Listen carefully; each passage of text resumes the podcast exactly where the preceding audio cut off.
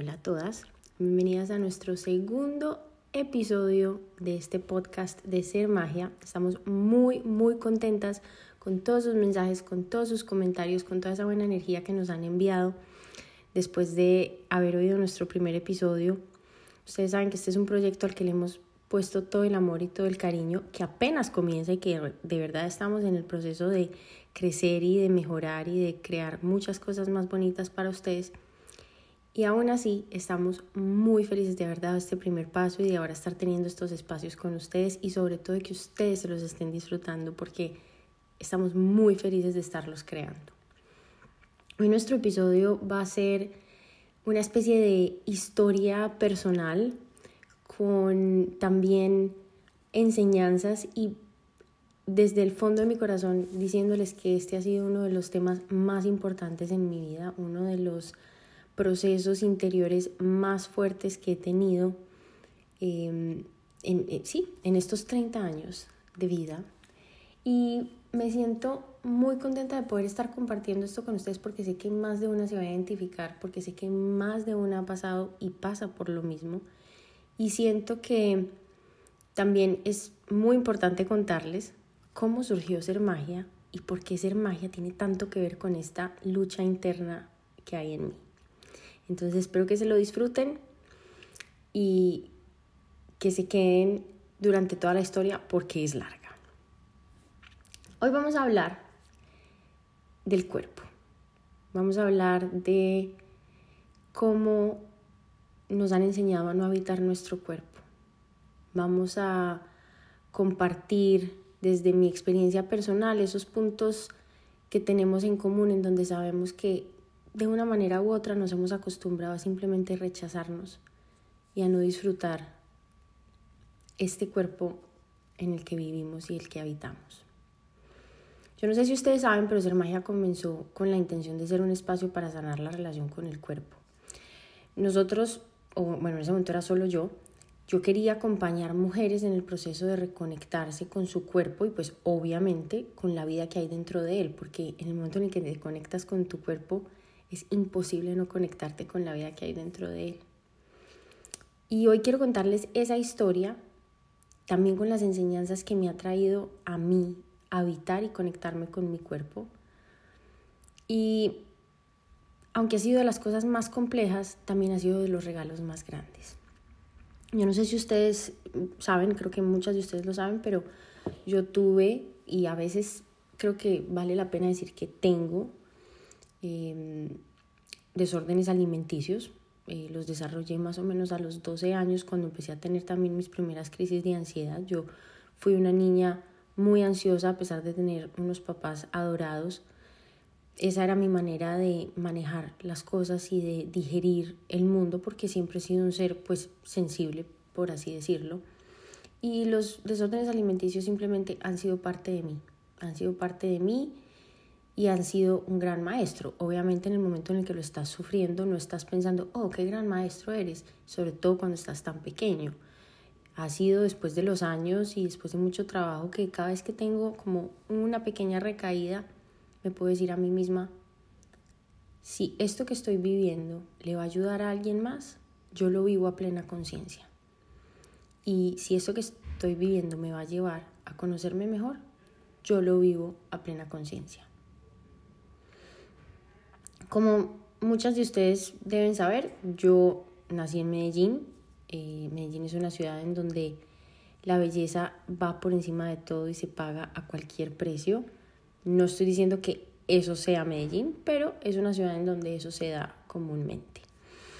Em, mi familia eh, también tenía unos matices, eh, digamos, simpáticos. Mi papá era el director de imagen de una empresa de una disquera en donde obviamente las modelos entraban y salían todo el día. Mis tíos eran cirujanos plásticos, yo bailaba ballet y la presión sobre el cuerpo y, y, el enfoque en el cuerpo era absurdo y brutal. En ese entorno siempre habían críticas, había insatisfacción hacia el cuerpo y obviamente a medida que me empecé a desarrollar, y empecé también a tener acceso a otras, a otras eh, imágenes y a otros, a otros productos, por así decirlo, me acuerdo mucho de una pasarela de Victoria's Secret. Mm, yo no me acuerdo cómo se llama esta modelo, la verdad. Creo que se llama Giselle, no sé qué. Es la brasilera que fue ángel de Victoria's Secret hace, no sé, 10 años, 15 años. Y yo la miraba y decía, así es como quiero ser yo. En ese momento yo no tenía la educación para entender que esas modelos tienen un tipo de cuerpo, unas características y una estructura que no eran las mías. Yo simplemente pensaba que uno podía llegar a tener ese cuerpo si hacía X o Y cosa. Ustedes saben, y yo siempre les he hablado de esto en los talleres, que están los cuerpos endomorfos, mesomorfos y ectomorfos. Y para hacerlo sencillo es eh, grande, mediano, pequeño hagamos, pongámoslo así. Y pues obviamente a estas niñas de Victoria's Secret siempre escogen a las pequeñas, a las de talla pequeña, que son largas. Hay todo un, un, em, un estándar para poder elegir a esa modelo de Victoria's Secret y por eso todas las que ves en el desfile se ven igualitas y se ven hermosas y son divinas, pero Así no nos vemos todas ni nos vamos a ver todas porque genéticamente no estamos construidos así. No, e, no se trataba de cuánto iba a dejar de comer. Yo pensaba que mis caderas grandes y mis cachetes redondos eran el producto de comer más de lo necesario, de comer más que esas modelos. Aunque comiera poco y relativamente saludable, yo seguía pensando que tenía que haber una manera de yo poderme ver así. Y la verdad es que no iba a existir una manera de yo verme, de, sí, de verme como una modelo de Victoria's Secret y podía matarme de hambre, pero jamás me iba a ver como ellas, porque mi cuerpo y su estructura eran totalmente diferentes, pero era muy difícil encontrar ese cuerpo y esa estructura representado en otros lugares, en, digamos, en maneras más, más públicas y más masivas, ¿cierto? Y por muchos años fue mi propósito bajar más tallas, definir más mis músculos, eh, no tener al mismo tiempo, mírenme por favor esta locura, definir mis músculos pero no tener tantos músculos porque yo construyo músculos súper rápido. No quería tener grasa, quería verme como ellas, quería que la forma de mi cuerpo fuera el de ellas y no el mío. Entonces rechazaba por completo mi cuerpo. Obviamente en afuera nadie validaba mi cuerpo porque estábamos todos validando el de las otras. Y tal vez al ser una niña tan sensible y al vivir en una sociedad tan poco delicada donde los adultos y los familiares y hasta los profesores y hasta las compañeras de ballet hacían comentarios súper fuertes, al estar en esa sociedad y como nadie validaba mi cuerpo como era, yo me tomaba cada comentario acerca de mi cuerpo o cada insinuación de la sociedad acerca de mi cuerpo más y más personal y me hundía cada vez más. Y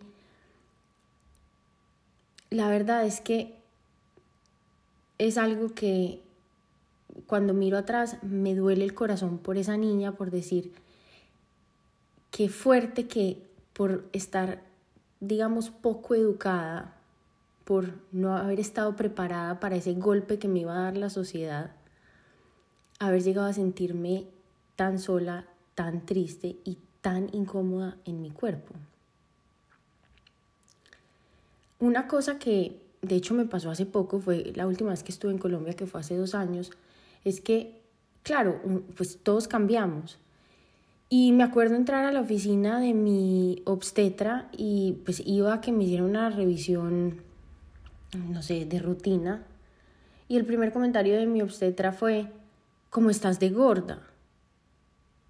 Y yo la miraba y decía, pucha, esta mujer no se da cuenta que si me hace este comentario a mí, que llevo trabajándome en mi cuerpo años y años y años en sentirme cómoda, en volver a amar mi cuerpo, en volver a sentirme valiosa dentro de él, me está haciendo este comentario y me duele y me hiere.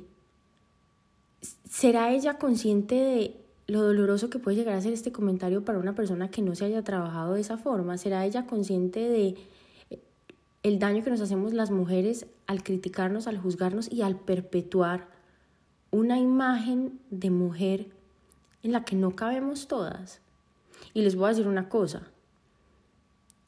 Le estaba diciendo gorda y quiero que le quitemos la maldad a esa palabra, pero le estaba diciendo gorda a una mujer que no tenía ni un kilo de sobrepeso. Simplemente yo, como les contaba, tengo una estructura más grande, tengo más músculo, se puede decir que tengo también más grasa, pero en ningún momento he sido gorda.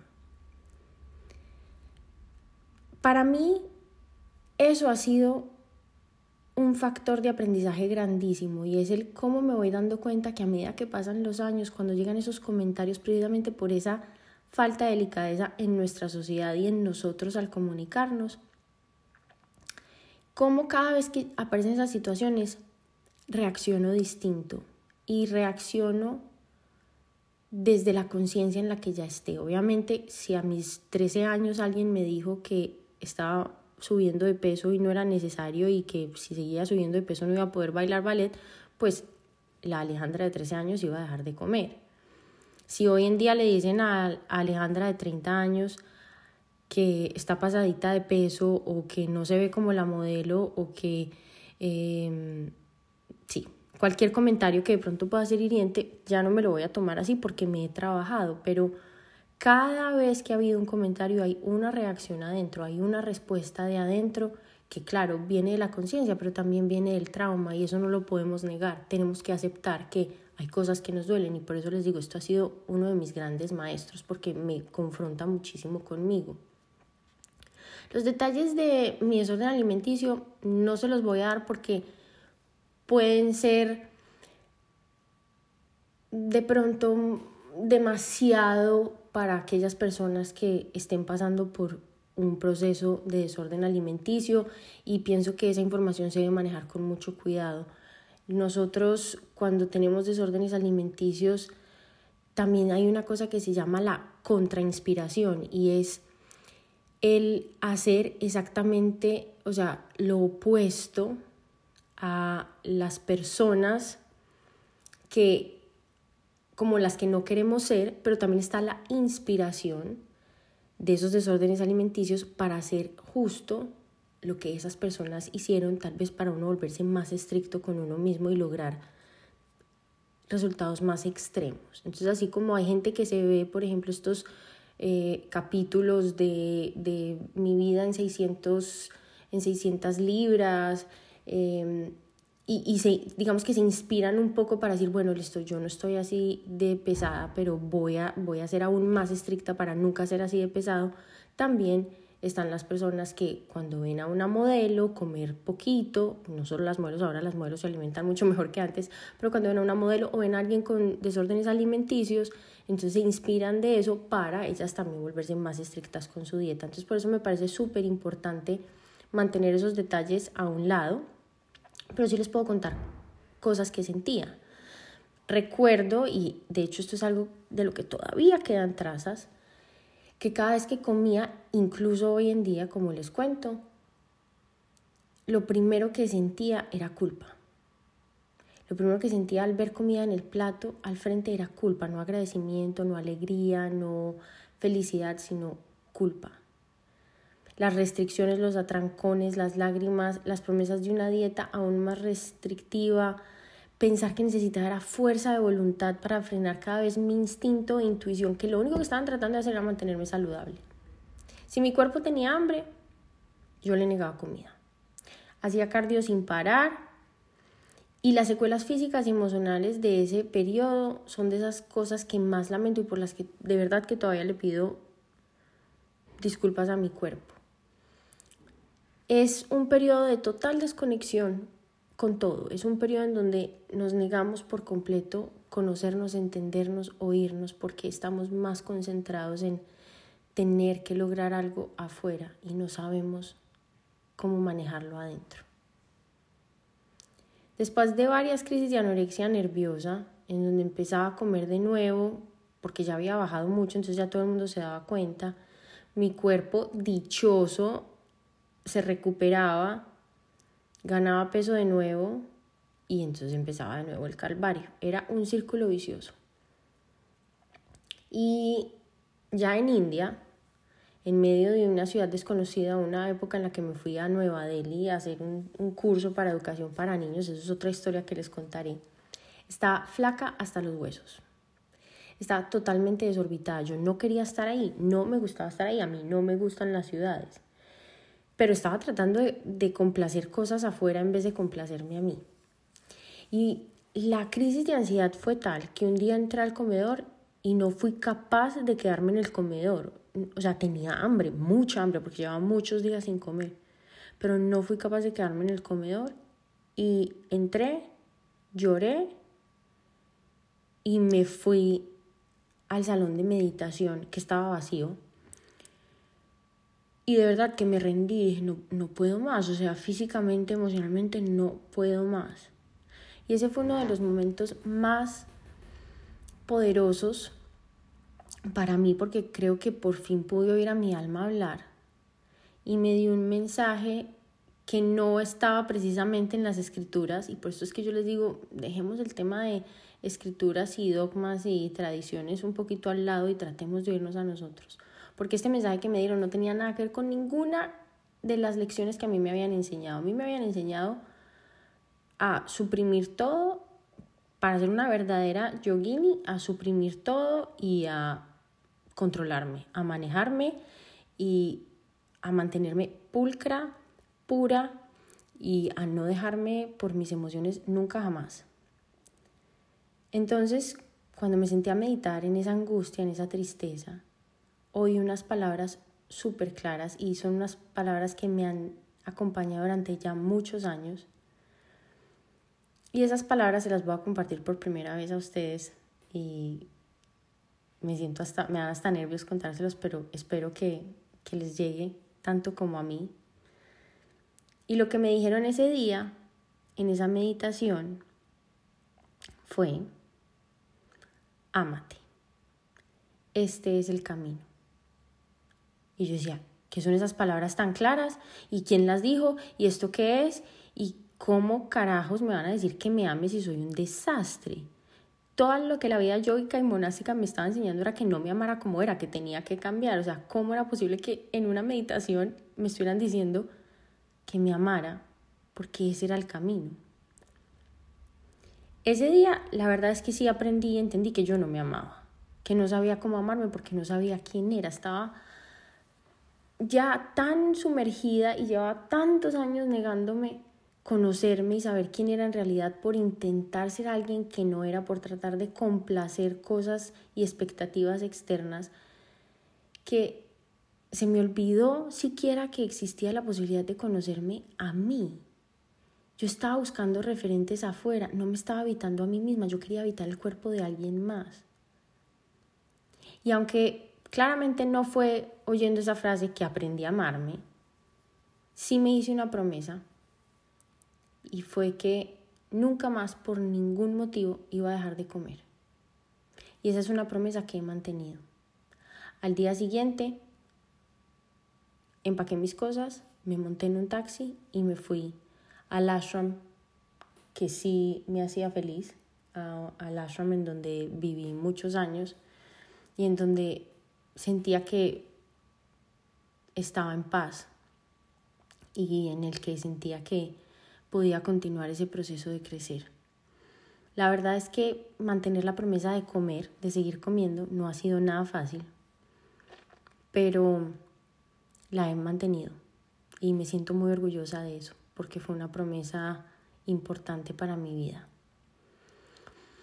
Ya después de un tiempo llegó Dani y como ustedes saben, Daniel es un chef absolutamente fenomenal y obviamente llegó con toda esa magia en la cocina y esa curiosidad y ese conocimiento sobre la alimentación y también Dani como ser humano que es un ser totalmente conectado con su cuerpo. Yo no he conocido a nadie más conectado con su cuerpo. Entonces para mí eso fue un regalo experimentar esto por primera vez. Mi mamá no era una mujer que se preocupara mucho por cómo se veía, pero tampoco estaba conectada con su cuerpo y uno tampoco veía esa tranquilidad y esa paz de habitarse. Y de nuevo, no es una crítica precisamente a mi mamá, es simplemente que como mujeres no nos enseñaron a hacer eso. No se trata de mantenernos maquilladas sin tacones, se trata de qué tanto me siento cómoda en mi cuerpo, qué tanto me puedo ver recién levantada por la mañana en pijama y decir, me encanta como soy, gracias por este cuerpo tan maravilloso. Entonces, con la llegada de Dani, como les iba contando, empezó mi segundo paso. Y fue aprender a alimentarme. Descubrí por fin ese poder del alimento y empecé a explorar sabores nuevos y a pensar en la comida como gozo y libertad. Y aunque seguía teniendo un nudo en mi mente, y esto es lo que les digo, estos son esos, como esas trazas que siguen estando ahí, que a veces hoy puedo seguir sintiendo, Los pensamientos de rechazo y de miedo hacia la comida son recurrentes después de un desorden alimenticio, pero esta era una nueva relación con la comida que yo nunca había tenido. Y también, con todo el conocimiento que Dani traía, aprendí que para tener el cuerpo que yo quería, yo seguía queriendo el cuerpo de Victoria's Secret, tenía, porque, bueno, lo que les digo, mi, fascinación seguía ahí y seguía proyectando mi, mi satisfacción afuera, o sea, todavía no me había dado cuenta que no era por ahí yo sentía que entonces para tener ese cuerpo necesitaba comer bien. Y entonces aprendí a comer mejor y lo digo entre comillas. Porque entonces llegaron unas reglas nuevas, súper estrictas, y empecé a aprender más. Entonces aprendí del fitness, los macronutrientes, el carb cycling, em, bueno, el intermittent fasting, el, el eh, ayuno intermitente. Niñas, ustedes invéntenselo, que yo me lo aprendí. Me aprendí toda la teoría. Lo que se hacía, lo que no se hacía, y lo empecé a querer probar todo. Entonces pasé de hacer dietas sin saber nada a hacer dietas sabiéndolo todo. Tenía demasiada información, pero seguía sin reflexionar. Y aunque saber era mejor que no saber, eso sí está claro porque miren, pude mantener mi, mi promesa de que iba a seguir comiendo, también se volvió un problema, porque con cada pedazo de nueva información me sentía al borde de otra crisis nerviosa y mi mente y mis emociones no lo podían manejar. Entonces me sentía tan envuelta en cualquiera de los cambios que hacía en mi alimentación que al final comía por ansiedad, porque decía, Dios mío, si yo empiezo esta dieta, entonces voy a volver a caer en el hueco de querer ser más flaca y voy a dejar de comer y voy a volverme anoréxica otra vez y yo no quiero volver a hacer eso porque yo me prometí que no iba a dejar de comer. Entonces me iba al otro extremo, tener atrancones, comer por ansiedad. Entonces me volví a sentir perdida, insatisfecha en mi cuerpo, me sentía sola porque no sabía cómo explicar eso. Y adentro decía, prefiero comer de más que comer de menos. Entonces, como pueden ver, yo seguía en mi camino de sanar mi relación con la comida y con mi cuerpo y con sus necesidades. O sea, no fue que de un día a otro me senté, medité y entonces todos mis problemas se solucionaron. Para nada. O sea, esto fue como, bueno, a partir de aquí nos vamos con toda y prepárese porque el camino va a estar duro. y lo que pasa es que cuando nos desconectamos de lo que nuestro cuerpo pide, nos desconectamos de la vida también. Y entonces esto empieza a afectar muchos, muchos, muchos aspectos de nuestra vida. Si nosotros no estamos presentes en nuestro cuerpo, no estamos presentes en nuestra vida. De repente entonces sucedió algo que cambió todo y fue que quedé en embarazo a los 22 años. Obviamente yo no sé si a ustedes les pasa, yo creo que les pasa. ¿Se han dado cuenta que cuando vemos fotos de hace 5, 6 años, nos vemos y decimos, parece como estaba de linda, como no me di cuenta que estaba así de divina y de bizcocha, pero en ese momento nos sentíamos horribles. ¿Se acuerdan? ¿Les pasa? A mí me pasa. Entonces, claro, yo quedé en embarazo a los 22 años. A los 22 años y más con el nivel de ejercicio y con estas dietas, que no le decíamos dietas, pero con estas maneras de alimentarnos que a mi manera de ver ahora eran súper restrictivas. Creo que ahí ya éramos veganos o, o crudiveganos, una vaina, sí, no, veganos no éramos crudiveganos pues el cuerpo que tenía en ese momento era, tenía, tiene más grasa una limonada, pues, o sea, estaba Estaba, sí, cual modelo de Victoria's Secret, pero yo no me veía así.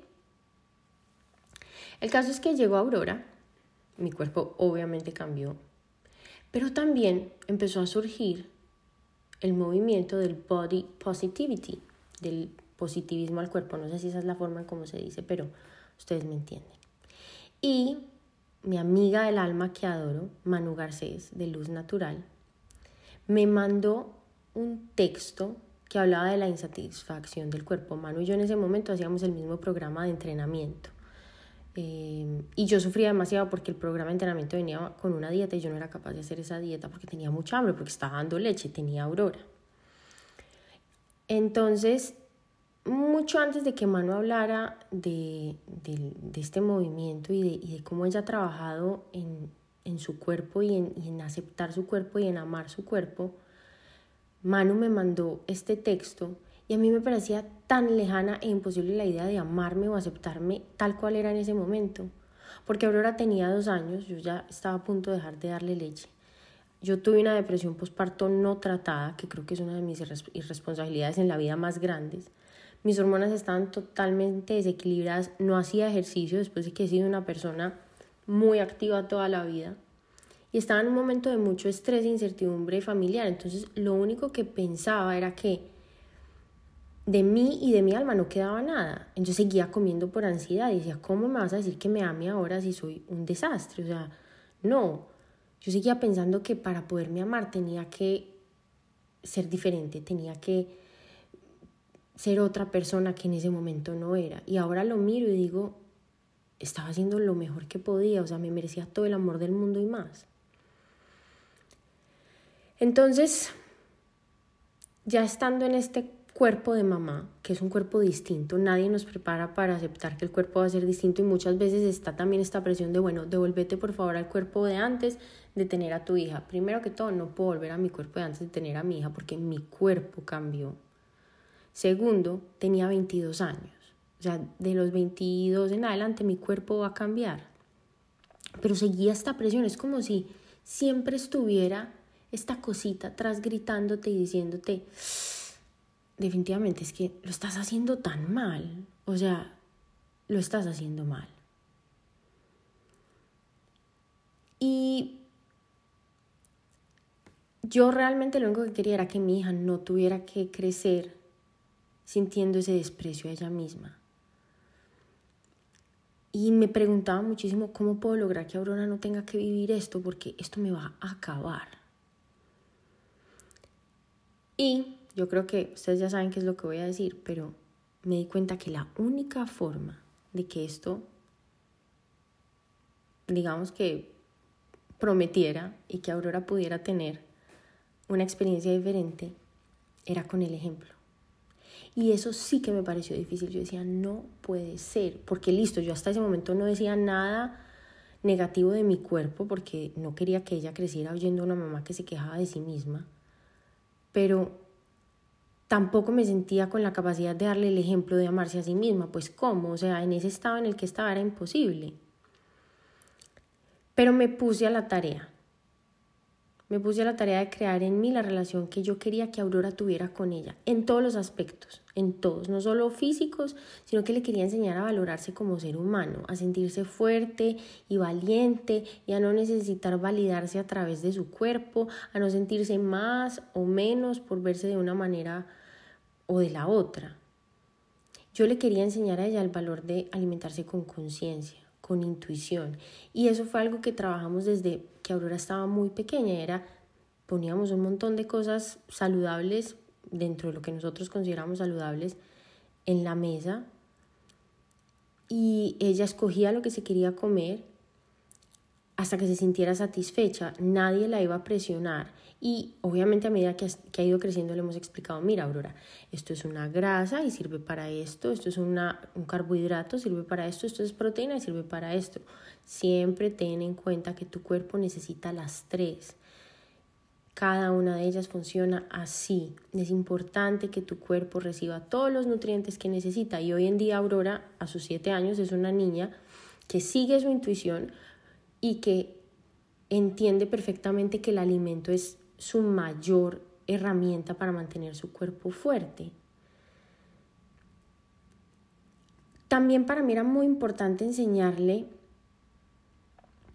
que uno no necesita que le demuestren el amor a través de, de idealizarlo o de volverlo un ídolo de la belleza. Yo no sé si a ustedes les pasa, pero las que tenemos hijas e incluso, bueno, pues nosotras cuando estábamos chiquitas, ¿cuál era la mejor, el mejor saludo que nos podían dar los adultos? ¿Cómo estás de bonita? ¿Qué niña tan bonita? Nosotros nos sentíamos súper bien.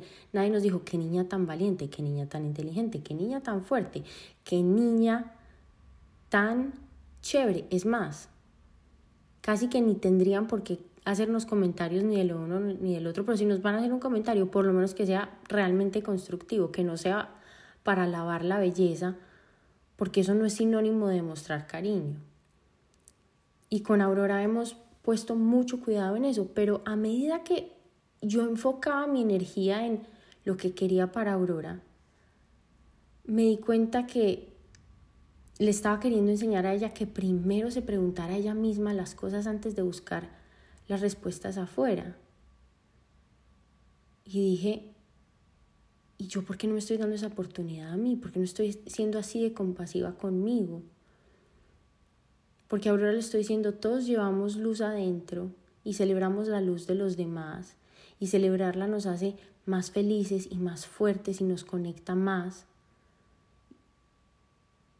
Pero al mismo tiempo yo me estaba pidiendo hacer totalmente lo contrario, no quería ver la luz de nadie, no podía ver la luz en mi propio corazón, no me podía sincronizar con mi cuerpo y mi esencia y mi sentir y mi pensamiento, pero al mismo tiempo le estaba diciendo a ella que si se sincronizaba con su cuerpo, con su sentir y su esencia y su pensamiento iba a suceder magia. Entonces empecé a darme cuenta que el verdadero camino era oírme a mí y conectarme con la sensación de habitar mi corazón y mi luz.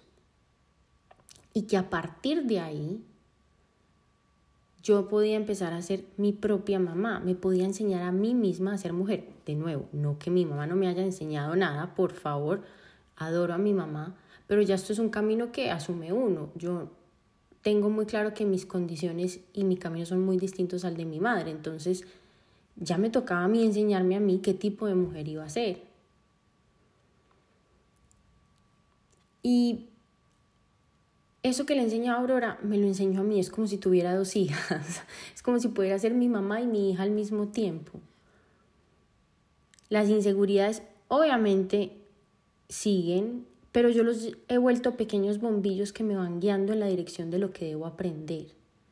Y eso también me ha dado nuevas experiencias, porque tengo nuevas amigas, em, las envidias y las comparaciones casi que ya no existen, porque puedo amar la luz de ellas y no necesito ponerles etiquetas y no necesito proyectarme en ellas, sino que puedo estar en mí. Y les cuento que me ha pasado de todo, o sea, me han puesto muchísimas, muchísimas pruebas en esto de saber qué tan centrada estoy, desde que me ponen a las amigas más hermosas, Daniel trabaja en un gimnasio Daniel trabaja en CrossFit, bueno, no trabaja en CrossFit, pero parte de su trabajo es CrossFit. Y a ver, Daniel todos los días va a ir a ver mujeres divinas con six-pack, eh, mucho más atléticas que yo. Me han llegado amigas hermosas, esas sí modelos de Victoria's Secret. Vivo en Holanda, donde creo que de acá sacan todas las supermodelos. O sea, todos esos miedos y esas inseguridades me las han puesto al frente para ver qué tanto las puedo manejar y qué tanto me puedo sentir cómoda haciendo yo. Qué tanto llegan esas, esas dudas y yo reacciono con mi conciencia y esa conciencia me está diciendo tal cual sos en este momento es perfecto independientemente de la forma física, de tu estado mental, de tu estado emocional, porque como estás y como sos, está bien. Y en este momento creo que soy lo más pesada que he sido en toda mi vida. Ya tengo 30, mi metabolismo ya hizo su segundo cambio. No puedo verme como la niña de 22 años que era antes de que naciera Aurora. Y eso está bien. Por primera vez me acepto tal cual y me gozo todo lo que mi cuerpo puede hacer y lograr. Y empecé a darme cuenta que yo no le estaba dando crédito a mi cuerpo porque listo, ok. Hice un ser humano y creo que ya por eso me merezco muchos aplausos. Hice un ser humano totalmente saludable, muy bien. Lo, la he mantenido viva durante siete años, puntos para mí. Pero ustedes no se alcanzan a ver lo que mi cuerpo puede hacer. O sea, primero que todo, mi trabajo es un trabajo 100% físico. Yo estoy en la cocina cuatro días a la semana, siete horas seguidas, parada, corriendo. Tengo que bajar y subir escaleras. Si se me olvida algo, son otras escaleras que tengo que bajar. Además de eso, recojo a mi hija en el colegio en bicicleta y me la llevo hasta donde me la tenga que llevar, llueva, truene o relampaguee. Entreno con mis amigas. Entreno sola en la casa si quiero entrenar sola en la casa.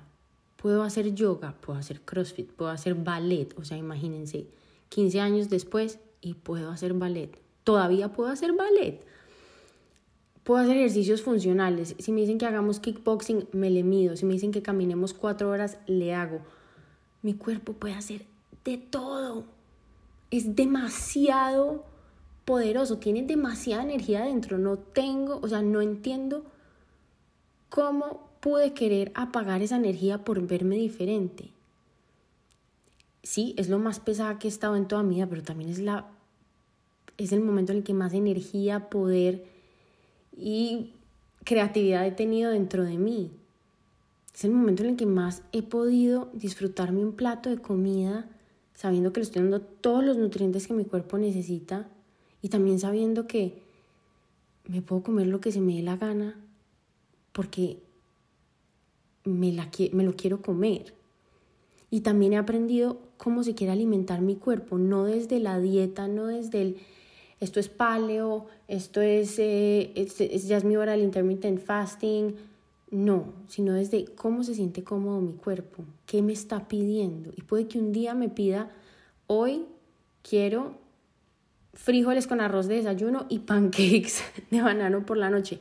Perfecto, lo tienes. Hoy quiero simplemente tomármela suave y tengo ganas es como de sopitas perfecto, pero ya no hay una agenda escondida detrás de eso, ya es un llamado del cuerpo a lo que me está pidiendo, ya no es la agenda de ayer me comí una hamburguesa, hmm, no, entonces hoy voy a comer muy distinto o no voy a comer o voy a ir a entrenar. Hay una cosa muy tesa y es que nosotros todavía pensamos que la comida es un premio. Pensamos que si entreno un montón, entonces me puedo comer esto si entrenó muchísimo, entonces ya sí tengo derecho a comerme la hamburguesa. Y a mí me pasó cuando volví a hacer CrossFit con Dani, eh, volvimos a, pues no volvimos, Dani me llevó a CrossFit eh, justo después de que nació Aurora. Pues no, justo después, cuando Aurora tenía como dos años y medio, que es cuando les digo que estaba como tan, tan mal y Manu me mandó ese mensaje diciéndome que me podía sentir eh, bien conmigo misma y yo no le creía. Pero empezamos a ir a CrossFit y una de las cosas que me fascinó de CrossFit era que la energía no era la de un gimnasio normal en el tesoro, sino que era la energía de ir, retar el cuerpo, disfrutar en un grupo y salir. Y aunque en ese momento todavía seguía pensando en premio castigo, precisamente por la calidad de esos espacios de ejercicio, por la gente, por cómo se me subía sí, cómo se me, se me subía el ánimo con, con entrenar y todo esto, me empecé a dar cuenta que me estaba dando cada vez más premios.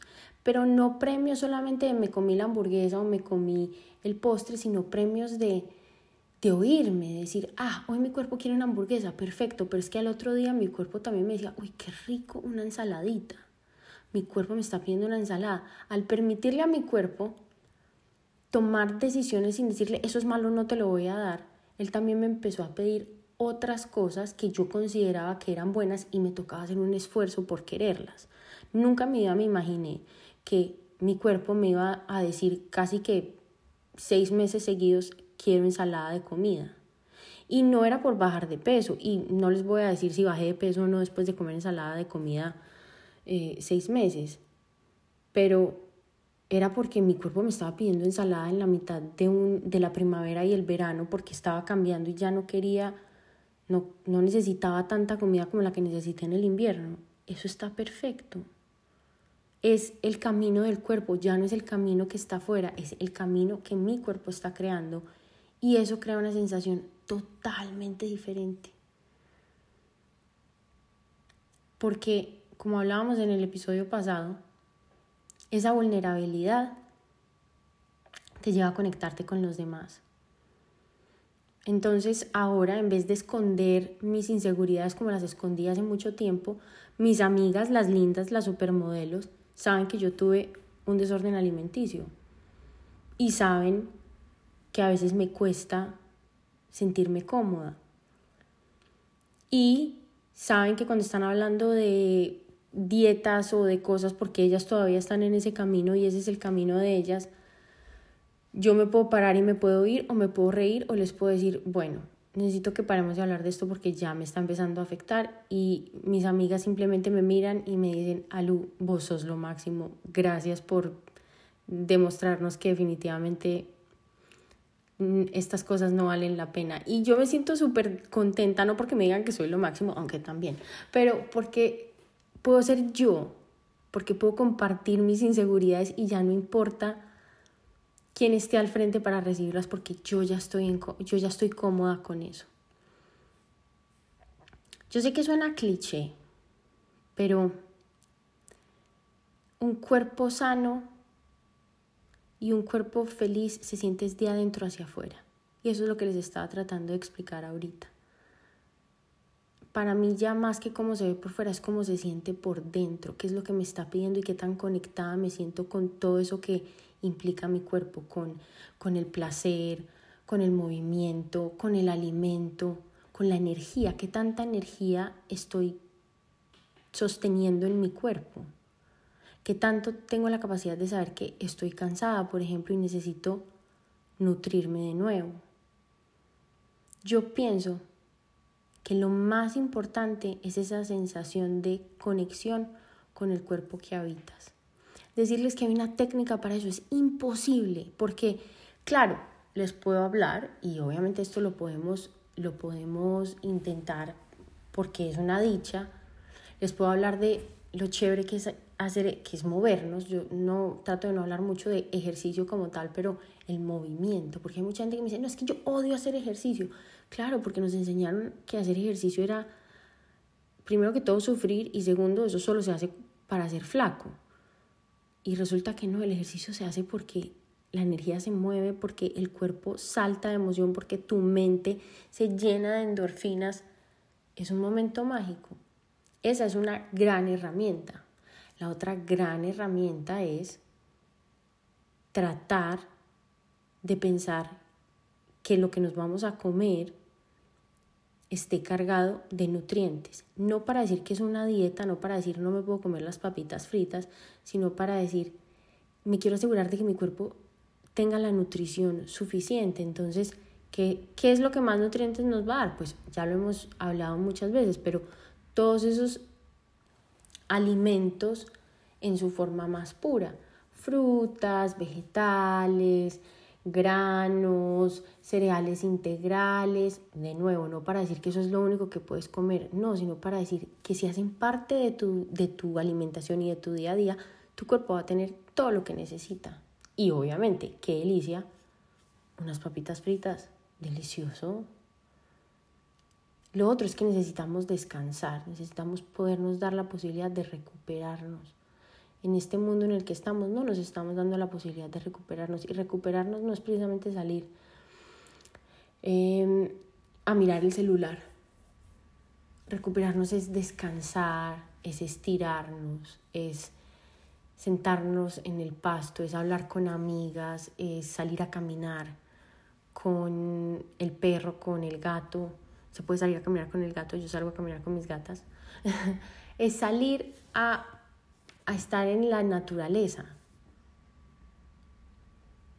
Y por último, pienso yo, y esto es algo que yo realmente amo en este momento y es decidir cómo, cómo me voy a comunicar y cómo le voy a hablar de ahora en adelante a mi cuerpo. Y no estamos acostumbrados a hablarnos bonito, estamos acostumbrados a hablarnos súper feo. Mírame esas piernas, qué asco esa celulitis, yo no me pongo faldas porque qué horror mis piernas. ¿Qué tal si cambiamos a gracias Dios mío porque hoy estoy en este cuerpo y este cuerpo es saludable y es fuerte y es hermoso y lo amo como es? Y de nuevo, no hay técnicas, eso es lo que me ha funcionado a mí. Pero también miren que me ha funcionado a mí después de haber pasado por muchos años y por muchas cosas y creo que hasta se me quedan por fuera detalles, pero creo que no podemos tampoco irnos demasiado lejos. Pero creo que es muy importante, muy importante que sepamos que más allá de una técnica o un producto que te vayan a vender para sentirte mejor con vos misma, la decisión la tomas vos. Hace casi ocho meses o seis meses, ya no me acuerdo, no, no sé hacer las cuentas, hicimos un acompañamiento en Ser Magia para sanar la relación con el cuerpo. Y yo lo hice por mí. La verdad es que yo decía, si, si nadie se inscribe no me importa, yo lo voy a hacer por mí. Porque mi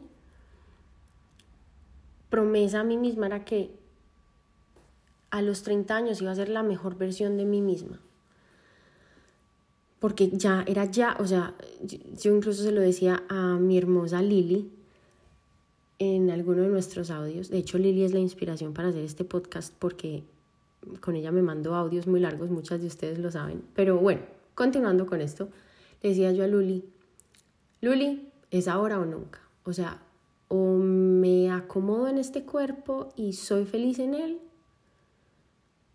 o esto no va a ir a ningún lado, es ahora o nunca.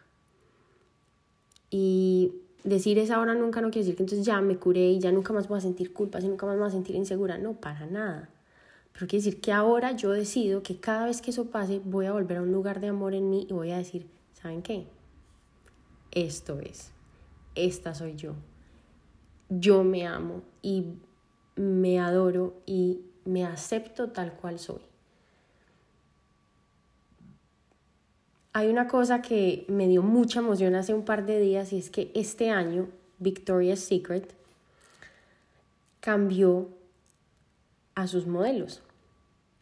Ya no son solamente esas mujeres altas y delgadas y... Sí, que nos tenían a todos con la cabeza loca, sino que contrataron mujeres con otros cuerpos, mujeres de tallas más grandes, mujeres de cuerpos normales, Em, también van a tener activistas, van a cambiar la imagen de la mujer, o sea, la presión es tan grande y el mundo está cambiando y nosotras estamos liberándonos tanto que logramos cambiar eso. Y me dio mucha emoción saber que ahora vamos a tener más referentes de mujeres reales afuera para que nos demos cuenta que no es necesario odiar nuestra piel como es, sino que el verdadero camino es amarnos como somos. Y yo siento que ese mensaje no me lo dieron a mí. De pronto se necesitaban pasar todos estos años para yo poderles compartir a ustedes esto, pero yo siento que también es para ustedes. Ámense. Ese es el camino. Y amarse significa muchas cosas y obvio va mucho más allá del cuerpo físico. Esto es simplemente la superficie Amarse tiene todo que ver con darnos exactamente lo que necesitamos, ya sea porque tenemos hambre o porque necesitamos descansar o porque necesitamos silencio o porque necesitamos amigos o porque necesitamos un abrazo o porque necesitamos decir algo que nos está pesando. Ámense. Ese es el camino. Y ese es el camino que estamos caminando juntas y ese es el camino que está creando ser magia. El de amarnos. Y en ese camino nos vamos a encontrar y vamos a seguir caminando juntas y espero que entre todas lleguemos muy lejos, porque es ahora o nunca, no, no hay necesidad de sufrir más. De todas formas, quiero que si alguna de ustedes está pasando por un momento difícil y está teniendo problemas eh, de desórdenes alimenticios. Se los digo como una persona que fue muy terca. Busquen ayuda. Busquen ayuda, ya sea profesional. Yo recomiendo primero ayuda profesional antes de, de probar cualquier terapia alternativa. Me parece muy importante. De todas formas, cada, uno, cada una toma su decisión, pero no se queden con eso, no se lo traguen, no lo vivan solas, no vale la pena vivirlo solas, de verdad. Busquen ayuda y sepan que todo siempre tiene una solución. Les doy las gracias por estar conmigo. Esto estuvo largo y muy sustancioso. Les mando un abrazo gigante. Nos vemos en el próximo episodio. Nos pueden seguir mandando mensajes, nos pueden hacer comentarios. Si tienen preguntas o quieren incluso que hablemos de algo en especial, por favor envíennos un correo a hacer magia que está en la el correo está en la descripción de nuestro Telegram y entonces podemos seguir esta conversación. Les mandamos un abrazo, les mando mucho amor y muchas gracias por acompañarme.